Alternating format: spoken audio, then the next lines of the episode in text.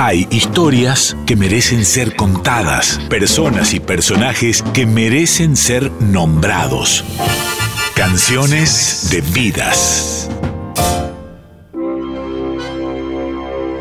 Padre Julián Cini.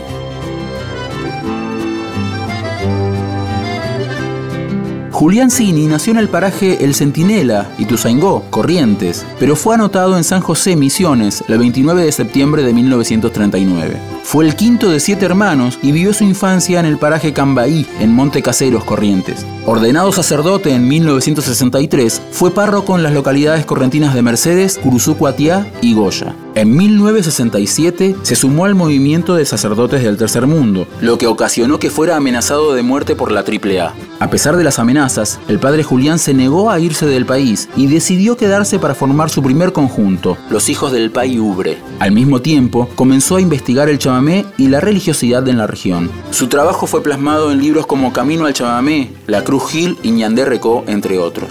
Es autor y compositor de temas como Compadre que tiene el vino, Qué triste y qué lindo, Antonio Gil y Camba Violín, muy populares a mediados de la década de los 80, especialmente a partir de las versiones del grupo Los de Imaguaré. Ya en los 90 formó un nuevo grupo, Julián Cini y Ñeque Chamigo, con el que participó de festivales a lo largo y lo ancho del país. En 2005, el padre Cini recibió, de parte del Senado de la Nación, el tributo a la trayectoria en el campo de la cultura popular. En el último tiempo fue vicario episcopal para la cultura del obispado de Goya, con destino en la parroquia San José Obrero de la misma ciudad, además de su militancia en defensa del acuífero guaraní, de las aguas de Libera y de los ríos Paraná y Uruguay.